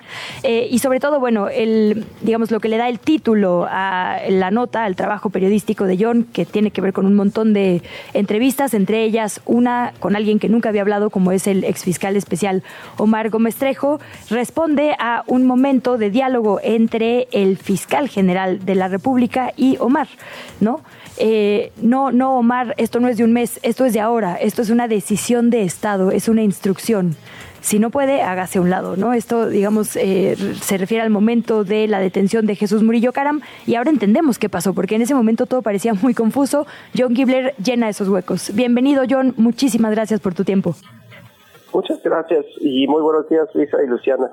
Muchísimas gracias, John, por estar esta mañana con nosotras en este reportaje maravilloso que publicas y que la verdad ha llegado hasta la conferencia matutina. Es objeto de discusión entre periodistas, entre la sociedad, entre los políticos. Tú ubicas algunos momentos clave en el cual la investigación, que al principio estaba funcionando bien, se empieza a dinamitar, digamos, por parte de las mismas autoridades. ¿Podrías contarnos un poco sobre estos momentos puntuales para quien todavía no leyó tu trabajo? Claro que sí. Eh, pues empezamos en el año 2022, el año pasado, a notar varias cosas extrañas. Primero, hay que notar que en ese momento habían pasado ya como tres años desde el nuevo gobierno que se había comprometido directamente a resolver el caso, encontrar a los 43 estudiantes desaparecidos y hacer justicia, ¿no? Castigar a los responsables. Es un compromiso directo del actual gobierno, del presidente de México. Entonces, había pasado tres años sin mucho movimiento en el caso. Había algunas, algunos avances importantes, hallazgos de restos de dos estudiantes, que es muy, muy terrible, pero es, es un avance. Eh, algunas detenciones, em, pero en las familias en particular se estaban empezando a, a sentir a sentirse desesperadas, ¿no? Y, a, confrontar el, el, presidente. Había una especie de, no quiebre o, ruptura completo, pero distanciamiento. El presidente se enojó después de una reunión con las familias cuando estaban cuestionando la negación del ejército de entregar documentos al GIEI, una orden del presidente en ese momento em, y se enojó y dejó de reunirse con las familias. Y en ese contexto, en junio del año pasado, de repente en una conferencia matutina, el presidente dijo, ya sabemos lo que pasó, este año va a quedar lo de Ayotzinapa. Y eso provocó un desazón eh, muy fuerte entre las familias. Salieron a decir, güey, ¿qué es esto? O sea, si ya sabe lo que pasó, pues dinos a nosotros, ¿no? Y a nosotros que estamos buscando a nuestros hijos. Desde ahí, eso fue como el primer momento que yo identifico como públicamente los que estamos afuera del, de, de la investigación, que notamos como algo está raro, ¿no? Algo está pasando acá. Y luego, pues llegamos a agosto, cuando explotó el caso. Eh, en, en un muy corto plazo de tiempo, vimos que publicó la Comisión de la Verdad un informe que no habían compartido con nadie, ni con las familias. Y es importante reconocer y recordar que las familias forman parte de la Comisión de la, de la Verdad, de la COAG. Entonces, el hecho de que Alejandro Encinas y su equipo no compartió información que supuestamente resolvía el caso y que iban a dar a conocer en un informe públicamente eh, ante todos los medios y el Estado a las familias en ese momento que habían ocultado esa información es, es no solamente que no la compartían con las familias, no la compartían con sus propios integrantes de la Comisión de la Verdad, que son las familias. Entonces publican ese informe que de inmediato era otra vez como regresar al 2014, 2015, el basurero de Cocula, donde dicen cosas que simplemente no tenían sentido. O sea, en esos años no tenía sentido hablar de una incineración, no una quema, una incineración de 43 seres humanos en un lugar al aire libre durante una noche de lluvia, ¿verdad?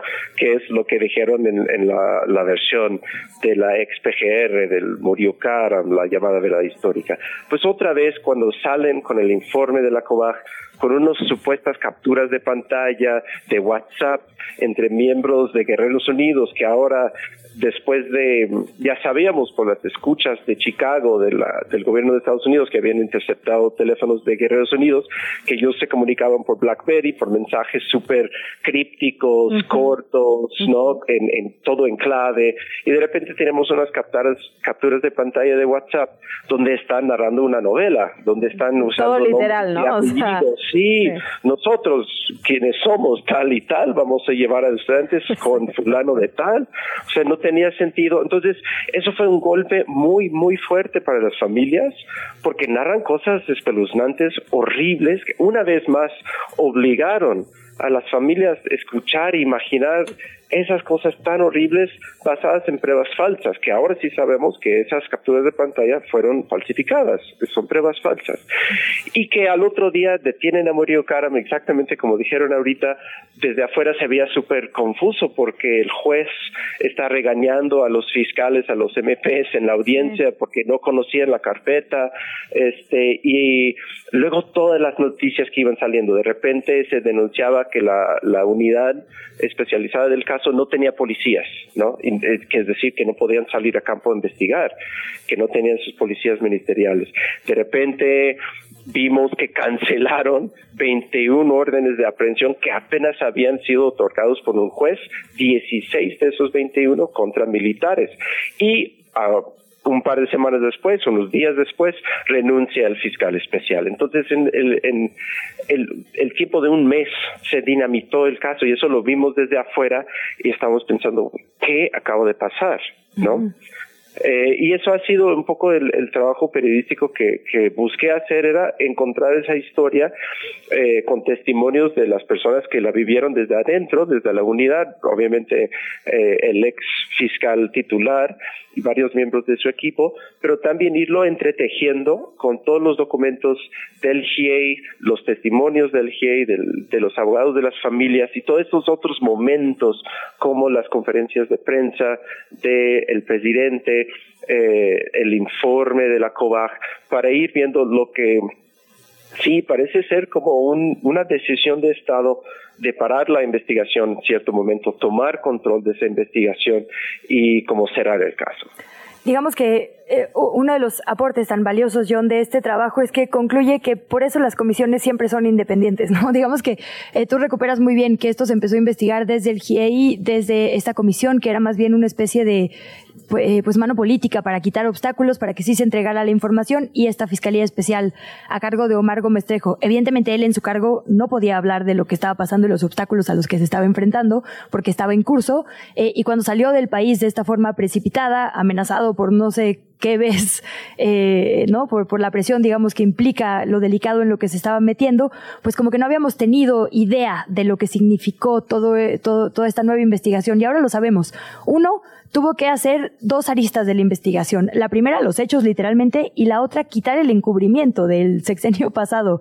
Eh, y esto le significó también eh, enfrentarse a cargos dentro de la propia fiscalía que habían estado involucrados. Eh, por ahí dices, la crisis empezó cuando se intentó eh, perseguir a un miembro del CISEN que participó en estas torturas, ¿no? Es decir, todo lo que nos indica lo relatado por Omar Gómez Trejo es que no hay independencia verdadera en las investigaciones por obvias razones. Todavía hay piezas involucradas en poder. Se tiene que hacer algo completamente desde afuera y con toda la información entregada, que es otro de los asuntos hoy a discusión, ¿no? El ejército, sabemos, sí investigó los hechos, sí investigó a su gente, pero desapareció los registros. Creo que ese es un punto clave, acabas de dar en el chavo, que no hay independencia, o sea que jefes de Estado se pueden reunir en un desayuno con presidentes de supuestos con Todos los poderes, literalmente. Exacto. Y decir, esto es lo que vamos a hacer, ¿no? Va a ser así. Y que entonces el curso de una investigación no sale de una investigación de las pruebas. O sea, en algún momento el abogado de las familias Santiago Aguirre del Centro PRO me dijo, es que no se deben de estar negociando el número de culpables, es lo que la prueba te dé. Si es uno, es uno. Si son 20, son 20. ¿no? Y aquí se ve eh, esta intromisión política. Acabas de dar también un muy buen punto. O sea, la COVAG fue diseñado justamente para quitar obstáculos políticos a la investigación, ¿no? Entonces, ¿qué, qué, qué significa eso? Eso quiere, quiere decir que cuando el presidente da la orden a todas las instancias de gobierno de abrir sus archivos y entregar al GIEI, que fue la asistencia técnica independiente en la investigación, eh, acceso a los, a los documentos relativos al caso, que vayan con la gente de la COBAG que llevan esa orden presidencial y dicen, no, ustedes tienen que abrir las puertas, ustedes tienen que dejar pasar a estas personas, vamos a entrar con ellos porque tenemos esta orden que nos da acceso, ¿no? Entonces, eso es un poco por qué el GIEI era quien iba a buscar en los archivos del ejército. ¿Por qué iban con la COBAG? Porque la COBAG iba con la orden presidencial de decir, abren estos archivos. Y aún así tardó dos años tener acceso a algunos y nunca todos de sus archivos.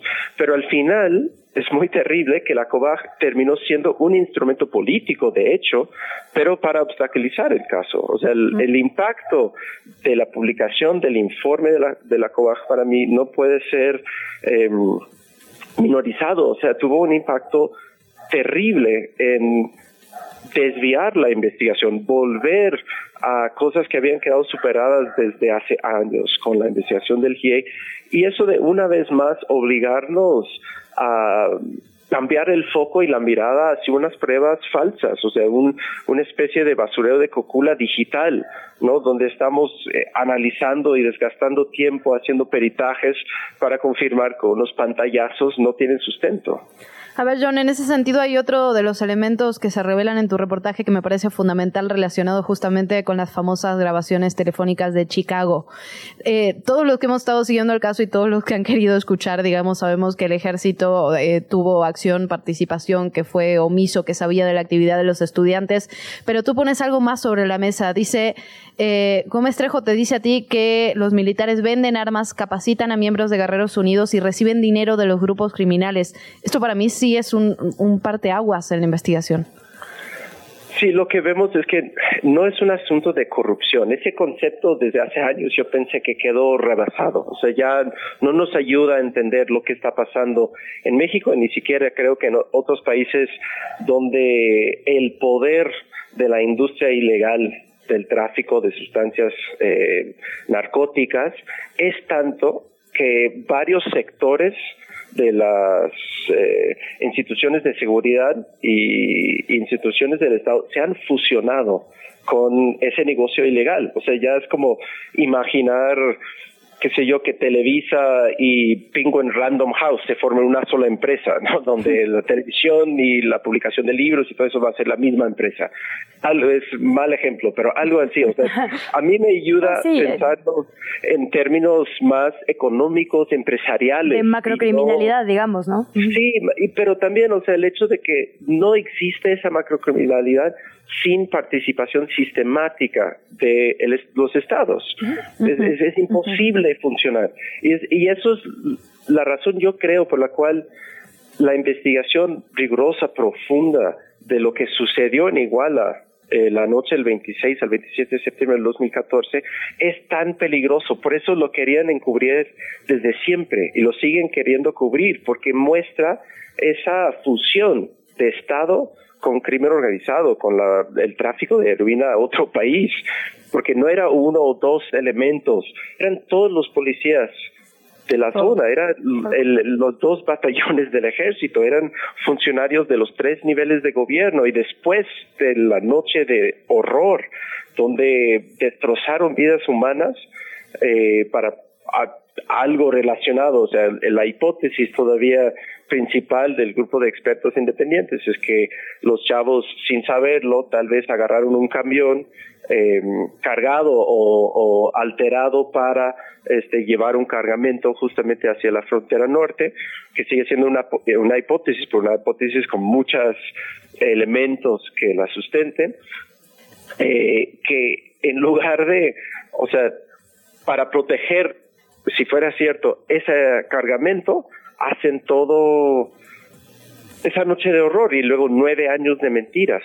Entonces, lo que las escuchas revelan y por eso o, lo que Gómez Trejo me, contó es que era tan importante para su investigación eh, obtener eh, la carpeta completa de esa investigación judicial de Estados Unidos porque querían documentar justamente el contexto eh, político, macrocriminal en que se dio la desaparición forzada. Yo no he tenido acceso a, a la carpeta completa, pero sí pude entrevistar a la persona que realizó el análisis de esa carpeta dentro de, de- de- dentro de la unidad y me contó mucho de esos momentos, de esos claves. Esa persona también me dijo lo de las capturas de pantalla de WhatsApp que no tienen nada que ver con la manera en que se comunicaban Claro. ellos Ajá, y el lenguaje que usaban. Y que sí, exactamente como dijeron, es, es más, no es solamente que un capitán eh, eh, malo recibe dinero, no cada mes. No es algo mucho más sistemático Oye. donde hay una participación. Ajá. John, de volada, sabemos que tú conoces a Omar Gómez Trejo de, digo, mínimo una década, ¿no? No me imagino, eh, de- bueno, eh, digamos más o menos ese periodo. Has- lo has visto trabajar de cerca. Y lo pregunto porque eh, se ha hablado de él, digamos, desde la conferencia matutina, diferentes autoridades mexicanas están hablando de él, diciendo, bueno, es que no quiso apurarse contra Murillo Karam, eh, no quiso obedecer al fiscal, ¿no? Y digo, Hertz Manero no obedecerle al fiscal, creo que eh, habla bien, digamos, de las personas por sí solas, ¿no? Por la reputación que ha, que ha logrado el fiscal Hertz. Pero bueno, eh, me parece importante hablar de quién es Omar Gómez Trejo en este momento, porque está siendo señalado y porque es alguien a quien tú describes perfectamente, digamos, desde estudiante, todo su proceso de trabajo, en el trabajo que lo, lo retrata, digamos, de cuerpo completo. Bueno, hablas hasta de quiénes lo entrevistaron, quién propuso su currículum, ¿no? Fingir que no sabemos quién es Omar Gómez Trejo el día de hoy es casi ridículo. Es totalmente ridículo. Y primero, yo creo que están siendo eh, tal vez un poco desesperados porque no quieren que se hable de una decisión de Estado que, que dinamitó una investigación jurídica, la más importante de, de un sexenio. Entonces, lo que van a hacer es criminalizar a la persona que contó la historia, ¿no? A la persona que vivió los hechos. Y entonces, cuando ellos dicen, no, es que él se negó a judicializar a Murillo Karam, eso es una manipulación de los hechos. Lo que él se negó fue cumplir una orden política que intromete en una investigación jurídica. Lo que él lo que me cuenta y lo que yo creo también es que él dijo, vamos a seguir las investigaciones. Si quieres que nos apuremos, entonces nos apuremos. Pero apurarnos es, güey, un mes, ¿no? Para juntar todo, no es mañana. Y, lo que cuenta es que el fiscal general dice no, es una decisión de Estado, es una instrucción. Entonces, lo que se niega es a, jugar la política y meter la política en medio de un caso jurídico, ¿no? Eh, ¿Y quién es? O sea, eh, él viene de una carrera de derechos humanos, o sea, él es de del Estado de México, estudia en la UNAM, eh, le toca la huelga, participa hasta que eh, a su grupo, que era un grupo más de derecho, él estaba en la facultad de derecho y llegaron de Seúl, lo sacaron a golpes, él me lo contó, eh, y, y, pero luego tiene una larga carrera de, derechos humanos desde la universidad, o sea, hace su em, servicio social en la OEA, luego hace una pasantía en la Corte Interamericana en San José, Costa Rica, y empieza este, una carrera de trabajar en organizaciones no gubernamentales de derechos humanos y luego en las Naciones Unidas, en la oficina de la alta comisionada de los derechos humanos, que tiene más o menos como una década de una carrera sólida de investigación y atención a casos de violaciones a los derechos humanos. Entra como secretario técnico del GIEI desde el inicio del trabajo del GIEI en México. Ahí es donde yo lo conocí, en ese contexto. Eh, y, y después pues tuvo que salir del país cuando eh, cuando el gobierno de Peña Nieto eh, elegantemente expulsó al GIEI por no renovarle su contrato después de un segundo periodo. El GIEI salió del país y Omar Gómez Trejo tuvo que salir también porque había sido como un blanco de Tomás Cerón de Lucio. Es muy interesante como esa otra administración quiso construir como una figura enemiga al secretario técnico y al GIEI mismo, ¿no? Hace siete años, em, en el 2016, y ahora el actual gobierno lo quiere volver a hacer. O sea, Omar Gómez Trejo tuvo que salir del país cuando fue eh, señalado en una conferencia de prensa por Tomás Herón de Lucio y luego tuvo que salir del país cuando fue señalado en una conferencia de prensa por el presidente de México. Y esto que dices es fundamental, se niega a jugarle a la politiquería, él tenía un papel muy técnico que estaba llevando a cabo y eso hace que se termine de dinamitar esta esta investigación. John, de verdad te agradecemos muchísimo que hayas estado esta mañana con nosotras. También felicitarte por este trabajo que es maravilloso, creo yo, y que ha generado mucho escosor en varios lugares. John Gibler, muchísimas gracias. Muchas gracias a ustedes. Abrazo, John. Última hora. Mucha información la que se está generando en la capital del país. Por obras del tren insurgente será cerrada la circulación de la autopista México-Toluca en ambos sentidos, en el tramo de la Marquesa hasta la caseta de la venta del viernes 29 desde mañana a partir de las 8 de la noche hasta las 2 de la tarde del sábado 30 de diciembre. Así que hay que circular por la carretera federal. Atención con esa información. Por otra parte, hay movilización de servicios de emergencia en la avenida Circunvalación en la colonia centro, aquí en la alcaldía Cuauhtémoc. Son bomberos, el heroico cuerpo de bomberos que está realizando trabajos de remoción de escombros porque hubo un incendio en una bodega. Una persona además está siendo atendida por inhalación de humo. Recordemos que estos accidentes son muy comunes en estas fechas, muy comunes en diciembre, así que muchísima precaución. Ahora bien, también hay otra información que me parece muy importante. Ha pasado ya un año y medio casi desde lo que ocurrió en la mina El Pinabete allá en Sabinas, Coahuila y recién ayer miércoles localizaron dos de los cuerpos de los mineros que quedaron atrapados, lo informó la Fiscalía General del Estado de Coahuila en un comunicado y dijo que derivado de los trabajos coordinados con la Secretaría de Trabajo del Gobierno Estatal, de la Sedena, de la Comisión de Electricidad, se pudieron recuperar estos dos cuerpos. Ahora bien, quedan ocho cuerpos más atrapados en esta mina y se espera que con los trabajos de recuperación continúen por parte de las autoridades. Imagínense para las familias lo que esto significa. La entrevista. Y bueno, tenemos que cerrar el año. Cerramos el año con Eugenio Fernández, columnista de pie de página, consultor ambiental en el Centro de Especialistas y Gestión Ambiental y por supuesto colaborador de ¿Qué Chilangos pasa? ¿Qué pasa en materia medioambiental? Eso le preguntamos y con esto cerramos.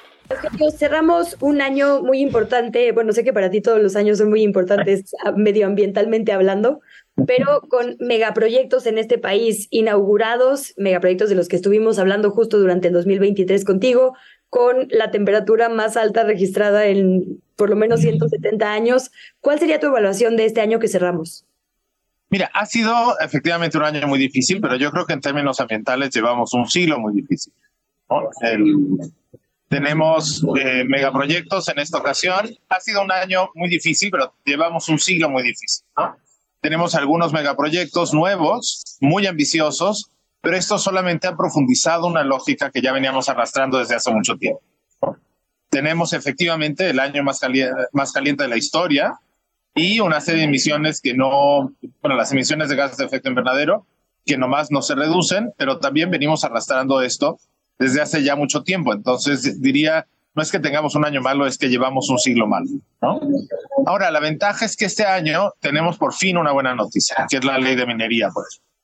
El, en México está prohibida la minería submarina, ya no es de utilidad pública, por lo cual las concesiones mineras a futuro tendrán mayores requisitos y se las puede eh, se las puede negar o se las puede cancelar por cuestiones ambientales, lo cual es una enorme es una enorme ventaja es una de cal por las que van de arena, pero bueno, eso hasta un vaso de agua en el desierto sí, ¿no? No, sin duda. Eh, y en cuanto a legislación, ¿qué otro tema te parece que quedó pendiente y que quizás se podría retomar? Pienso, no sé, concesiones de agua, eh, hablamos ya de concesiones mineras, pero hay un montón de concesiones que se están discutiendo. Tenemos, tenemos muchos pendientes legislativos, ¿no? Tenemos una legislación ambiental que ya está un poco vieja, ¿no? Por ejemplo, en materia de biodiversidad, Hace algunos años se trató de hacer una reforma eh, que quedó trunca porque el Partido Verde presentó una cosa verdaderamente horrible regresiva. tenemos la urgencia de regular el uso de los plásticos. ¿no? Hay dos, había dos iniciativas muy malas en el Senado que por suerte se, parece que quedaron frenadas en la Cámara de Diputados y que se las podrá corregir.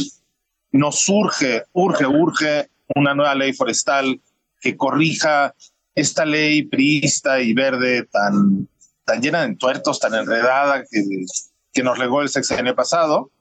Este, y en ese sentido, y necesitamos una ley general de aguas progresista, incluyente, sustentable, que ponga los intereses de las personas por encima de los intereses de las empresas. Todo eso veremos qué pasa. Si algo se arregla en los meses que le quedan a esta legislatura, ¿no? Este año que comienza ahora tenemos pues ya una actividad muy marcada por las campañas, lo cual también abre un poco de sombra donde se pueden hacer avances ambientales sin que hagan mucho ruido, ¿no? Pero más bien será cosa del sexenio que viene. Creo que la solución a los desastres que hemos visto este sexenio, como los anteriores, está más en manos del Ejecutivo que del Legislativo. ¿no? Necesitamos un presupuesto mucho más eh, sustancioso para el sector ambiental. El sector ambiental tiene en términos reales sin contar a la Comisión Nacional del Agua, que es básicamente una, una institución de infraestructura gris que se dedica a poner tuberías y represas, aunque no debería ser así, pero así es. Sin contar el presupuesto de Conagua, que es básicamente para infraestructura, tenemos un sector ambiental que va a cerrar el año, el sexenio, con la mitad del presupuesto con el que arrancó. Eso es absolutamente bestial, ¿no? me parece que es un 40% menos lo que tiene hay que fortalecer las capacidades de esas entidades para regular lo que pasa en el territorio y para hacer inversiones básicamente en capital social y en capital humano, que tenemos una, este sexenio que termina, eh, ha seguido la lógica neoliberal de los sexenios anteriores de sacrificar la inversión en personas en favor de la inversión en infraestructuras y en subsidios. Entonces, tenemos una inversión enorme en Sembrando Vida, con poca gente, cuando hacen falta menos dineros y más personas trabajando en el territorio de largo plazo, insertadas en las comunidades y acompañando la vocación de las comunidades que guardan nuestros bosques, nuestras selvas, nuestros campos, para hacer realidad sus vocaciones, ¿no? Su, su vocación de controlar el territorio, de vivir bien siendo campesinos, de vivir bien siendo silvicultores, de vivir bien siendo pescadores. Creo que ese es el gran reto que se abre. Ya no, ya no este año, que es un año pues, que se, se, nos irá como agua, ¿no? Como agua en, en crisis climática, este, porque eh, pues hay ya estamos al, eh, en, en, este año que antes era de Hidalgo y ahora no sabemos exactamente de quién es, ¿no? Déjame ponerte dos preguntas sobre la mesa de esto que mencionas. El tema de una legislación más robusta de plástico. Hablando chilangamente, eso sí fue algo, digamos, que se endureció aquí en la capital, eh, o por lo menos en papel, ¿no? De que ya no te podían dar bolsas de plástico en los supermercados. ¿Esto fue una buena medida, una mala medida? ¿Qué impacto eh, ves tú allá algunos años de que se implementó? Y el tema que pone sobre la mesa muy acertadamente y que siempre pone sobre la mesa en casi todo lo que haces, que es el tema de escuchar a las comunidades que son las primeras indígenas, las primeras que justamente pelean por el territorio.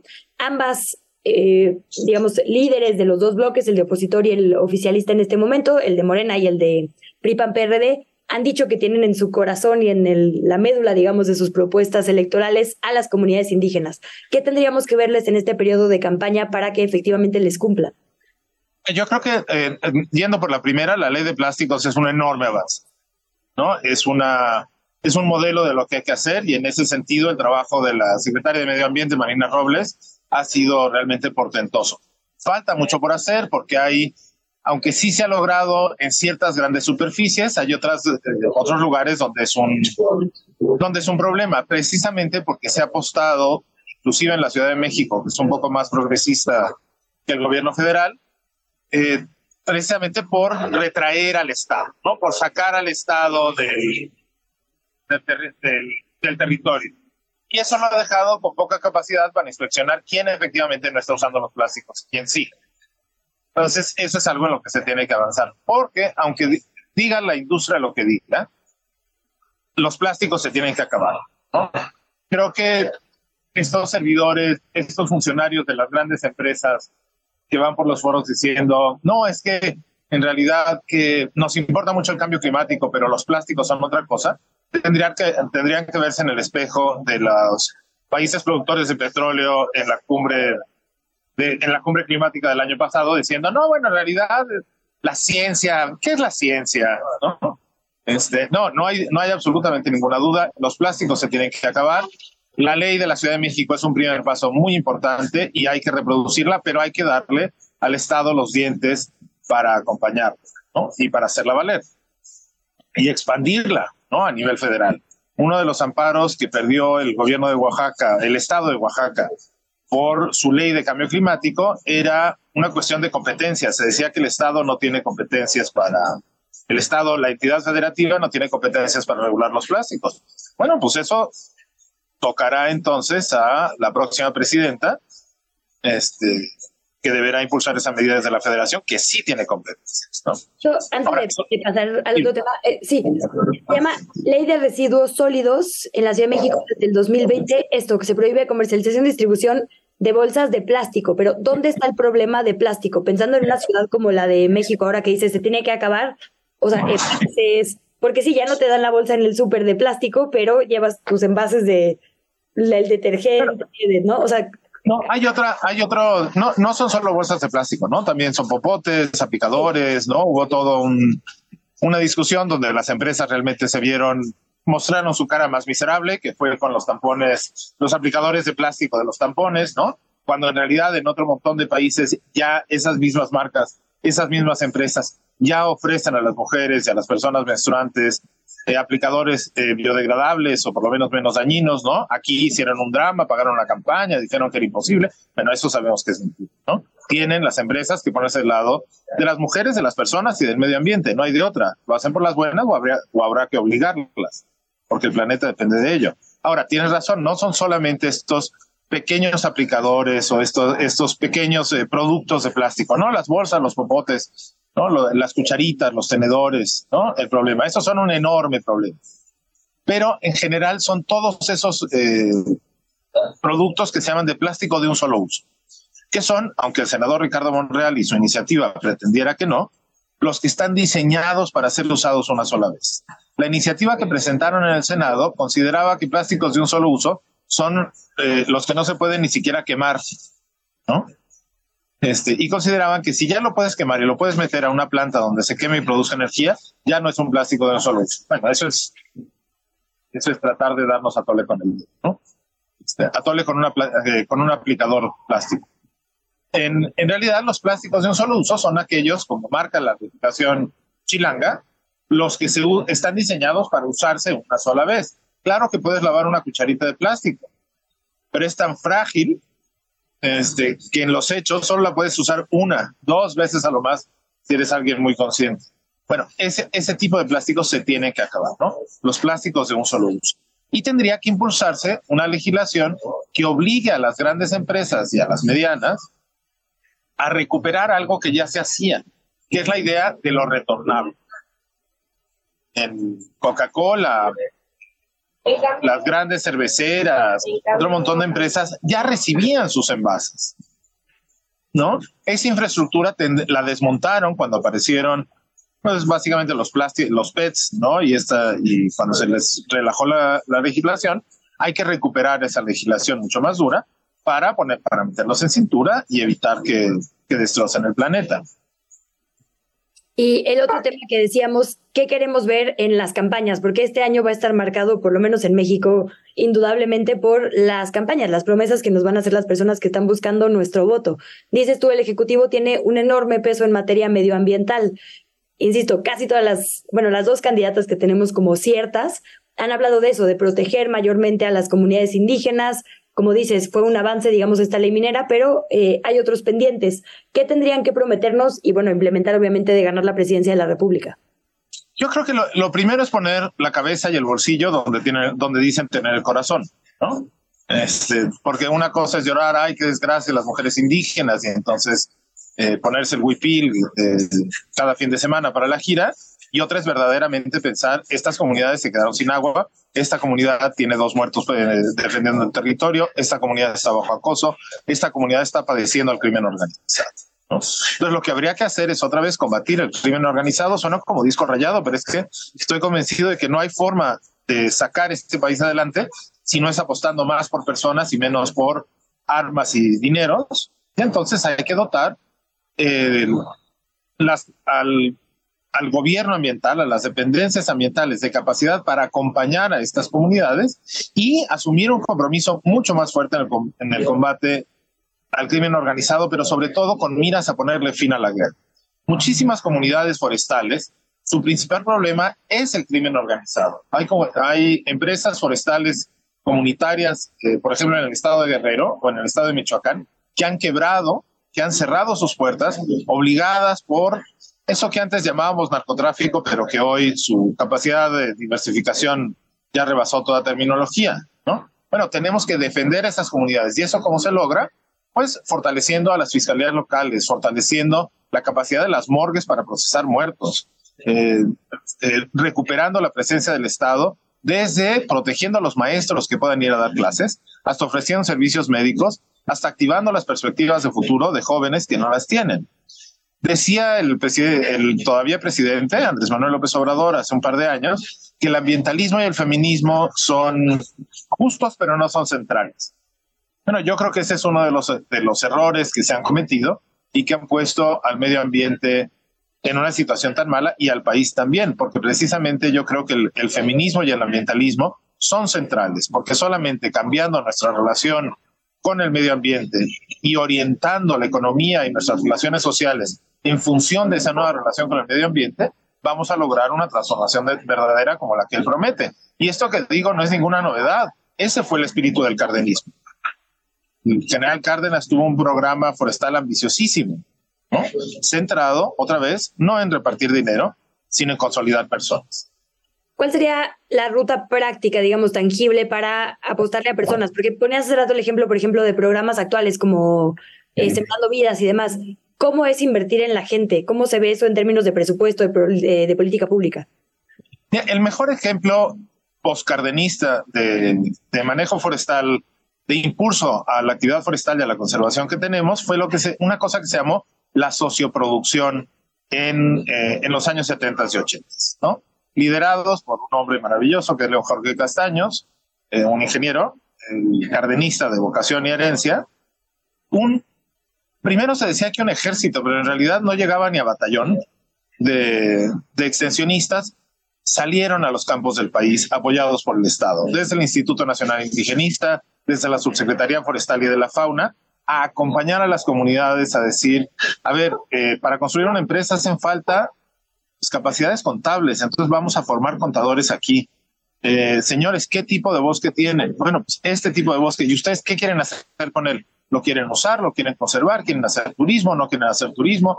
Tenemos un problema porque quieren acabar con él, cual nos pone a ustedes y a nosotros en franca confrontación y los tenemos que convencer de que vivir del bosque valga la pena. Y se empezaron a construir capacidades en las propias comunidades, aprovechando el tejido social que ya había. Uno de los problemas precisamente con Sembrando Vida es que se tardaron tres o cuatro años en hablar con las organizaciones de los campesinos. Bueno, más bien hay que apoyar a las organizaciones de los campesinos para emprender nuevos proyectos productivos, acumular capacidades, pensar qué futuro quieren eh, las comunidades campesinas, lo mismo en el, pero lo mismo las comunidades urbanas, ¿no? Una de las críticas que se hizo al tren Maya y que con mucha claridad puso sobre la mesa eh, Yasna, eh, Aguilar fue el problema de que a las comunidades se les preguntó sobre el tren Maya o te subes al tren o el tren te pasa por encima. ¿Qué prefieres? ¿No? La consulta tiene que ser anterior, quiere decir, usted, señor, señora, joven, eh, jóvena, adulta mayor, eh, usted eh, parte de una comunidad, asamblea de un ejido, ¿cómo se imagina el futuro? ¿Usted quiere cerrar el ejido, dedicarlo a la conservación y mudarse a Cancún para trabajar en el sector turístico? ¿Usted quiere seguir viviendo como campesina? ¿Usted quiere dedicarse al bosque? ¿Usted quiere vivir como campesina pero de otra forma? Esa construcción de proyectos de futuro tiene que apoyarse desde el Estado y tiene que ser un proyecto de largo plazo. El presidente de la República yo creo que es un demócrata y es alguien que es muy consciente de que los sexenios duran seis años. Y eso le ha metido mucha prisa también, ¿no? La renuncia a las, pues a las ideas y a los proyectos, a los imaginarios colectivos nos ha puesto metas muy de corto plazo y esas son sistemáticamente devastadoras. ¿no? Tenemos que reimaginar el futuro. Tu amigo, pero también compañero de debates en múltiples espacios, Federico Tabuada, nos dijo durante el 2023, hablamos con él en muchos proyectos de trenes justamente, y él defendía que los trenes y este cambio, digamos, de paradigma de, de movilidad eh, que se está llevando a cabo en nuestro país va a hacer que haya menos aviones, que son grandes agentes contaminantes. ¿Ves lo mismo? ¿Compartes la mira en 2024 y a partir de esta activación de trenes en amplios circuitos de nuestro país, de norte a sur y en el centro, eh, van a reducir la contaminación por aviones? Mira, yo creo que de Federico, este, que erra en muchas cosas, este, pero, pero acierta en muchas otras, tiene razón en su apoyo a los trenes, ¿no? El, Federico señalaba en muchas entrevistas con qué chilangos pasa, por mucha razón, que los trenes son al final un transporte público masivo y garantizan el derecho de las personas a moverse de un lado a otro en forma eh, más asequible, mucho más fácil de hacer. A mí me encantaría podernos mover en tren por el país. Creo que son proyectos que valen mucho la pena, pero otra vez tenemos que dejar de pensar que son proyectos de un sexenio. ¿no? Esa tiene que ser una apuesta de muy largo plazo eh, para transformar precisamente la forma en la que nos movemos. Me encanta la idea de que este país deje de usar aviones y empiece a usar trenes, aunque nos tome más tiempo movernos de un lado a otro. Nadie necesita urgentemente, y mucho menos habiendo Zoom, ir de la Ciudad de México a Monterrey en 45 minutos. Y muchas veces esos viajes son eh, mucho más cortos si tomas en cuenta los traslados al aeropuerto, el tiempo de espera ahí, ¿no? todas esas cosas. Entonces, en ese sentido, creo que tiene razón Federico. El, creo que el punto donde no estamos de acuerdo, y digo, yo reconozco su derecho a vivir en el error, ojalá lo corrigiera, este, y eh, lo digo con el cariño que le tengo, el, está el, el hecho de que esos proyectos no tienen que hacerse por encima de la legislación ambiental. Hay una legislación ambiental que se hizo precisamente para minimizar esos impactos y que no nos salga más caro el caldo que las albóndigas. ¿no? Entonces, no, a mí me encanta la idea de que haya un tren en la península de Yucatán, es plana, tiene un montón de ventajas. No, no puede ser un tren que vaya a 160 kilómetros por hora, no. Y ese tren tendría que haber presentado una manifestación de impacto ambiental mínimamente seria, por supuesto que sí, porque tenemos que saber qué riesgos se enfrentan y minimizarlos desde el proyecto, no una vez que el tren ya pasó. Pues Eugenio, te agradezco muchísimo que inicies año con nosotras en este espacio. Es una conversación de múltiples que tendremos a lo largo del 2024. ¿Dónde nos dejas tu mira? ¿Qué, qué último apunte nos haces para este año que comienza? Yo creo que este es un año eh, para exigir, ¿no? Es un año donde realmente se nos va a prometer de todo y tenemos que dejar de pensar los ambientalistas que quedando bien vamos a lograr algo. Más bien tenemos que eh, hablar con honestidad, ser muy críticos de con quién, a qué árbol nos arrimamos, porque también es muy fácil prometer, y más bien exigirle a todo mundo con mucha claridad que ponga el medio ambiente y a las personas en el centro de la, de la agenda pública y que ese sea el eje transformador. A mí, este, yo espero que este, este año que comienza, que suena también a nuevo ciclo político, a nueva, a nueva era política en este país, después de seis años de una transición, después de, de esta época neoliberal, vamos a ver hasta dónde, hasta dónde llega, pues nos traiga eh, mejores noticias, ¿no? A lo mejor es que acabo de empezar el año y entonces yo estoy todavía imbuido de espíritu navideño y optimismo por la noche vieja, pero vamos a ver hasta dónde va. Me queda la alegría de compartir usted, con ustedes cada semana, quienes nos escuchan, entonces esperemos que por ahí podamos seguir. Muchísimas gracias, Eugenio Fernández. Gracias a ustedes, un abrazo y feliz año. Son las 8 de la mañana con 54 minutos. Hasta aquí llegamos. ¿En qué chilangos pasa? Oiga, nos están escribiendo desde Dallas, Texas. Dice Edgar Escudero, presente y chilangamente apoyando desde el exilio. ¡Qué chilango! Qué chilangos internacionales que nos estamos convirtiendo. De verdad, gracias por acompañarnos en este 28 de diciembre. Recuerde, tome todo con precaución porque hoy es el Día de los Santos Inocentes. Llegamos al fin de este año y me quedo con esto que decía Eugenio Fernández, un año para exigirnos. Van a prometer muchas cosas, no solo en materia medioambiental, sino en todos los ámbitos. Será un año para exigir que esas promesas se transformen en verdaderas acciones. Gracias de verdad y nos encontramos mañana con lo mejor que hemos tenido de que Chilangos pasa durante este año y cerramos el 2023. Esto fue ¿Qué Chilangos pasa? Conducido por Luisa Cantú y Luciana Weiner. Una producción de Radio Chilango. Escucha un nuevo episodio de lunes a viernes en tu plataforma de podcast favorita.